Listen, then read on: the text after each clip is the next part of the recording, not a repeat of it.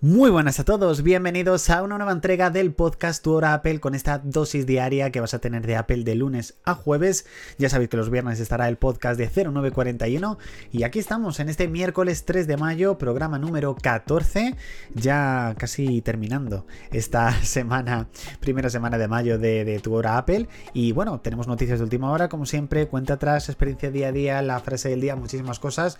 Pero ¿qué es lo primero que tenéis que hacer? Suscribiros desde la plataforma en la cual estéis escuchando el podcast para darle a la campanita, no te pierdas ninguno de los programas y si nos puedes dejar una reseña para que el podcast se posicione cada vez mejor, pues por supuesto yo siempre os lo voy a agradecer muchísimo.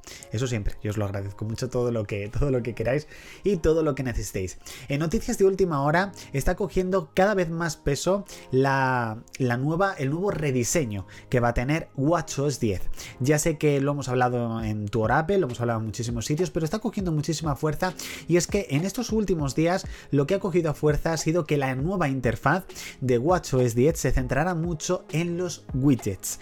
Los widgets, como ya sabéis, los tenemos en, iOS desde hace muchísimo tiempo. El primer sitio al que llegó fue a macOS hace ya pues también muchísimo muchísimo tiempo, pero sin duda este tipo de widgets que actualmente tenemos llegó hace casi tres años con iOS 14. Unos widgets que se podían incrustar directamente en la pantalla en la home screen del propio dispositivo y no solamente en la parte izquierda, pero ese rediseño.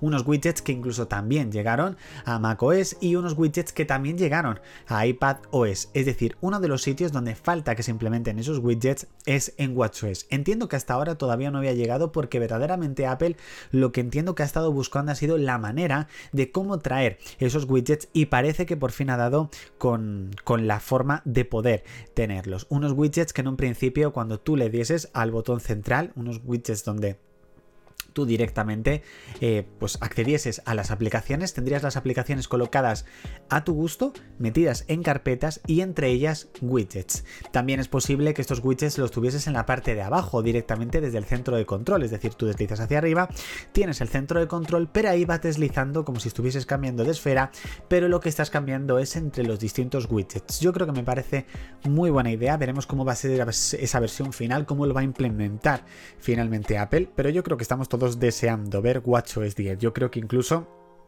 más, en algunos casos más incluso que iOS 17. ¿Cuándo veremos todo esto? Bueno, pues queda poquito más de un mes, solamente quedan 33 días para la World Developers Conference 2023 para que veamos estos nuevos sistemas operativos que yo creo que todos estamos deseando verlos, deseando descubrirlos y que seguro que van a ser maravillosos. En experiencias día a día quería comentaros un poco cómo actualmente estoy con los modos de concentración y atajos. No soy un as en modos de concentración y menos en atajos. Eso se lo dejamos al gran Fran Por supuesto, pero sí que es verdad que actualmente estoy utilizando tres modos de concentración.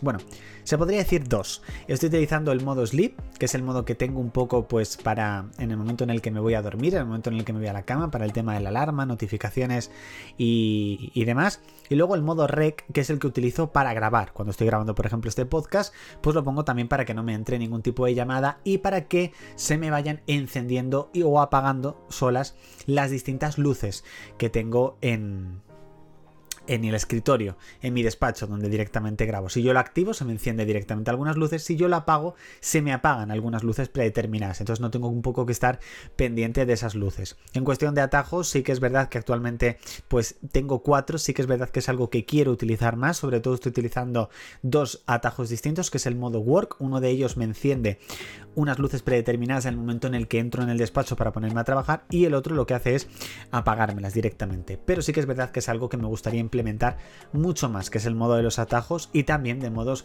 de concentración.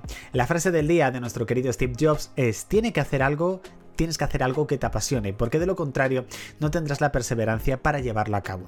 Es decir, que si tú verdaderamente estás trabajando, estás luchando en un proyecto que no te apasiona, verdaderamente no vas a estar al 100% y no vas a estar al máximo con eso. Pero es muy difícil tener siempre algo que verdaderamente te apasione al 100% es difícil, ¿eh? pero hay que ir a por ello, por supuesto, y, luchar con todas nuestras fuerzas.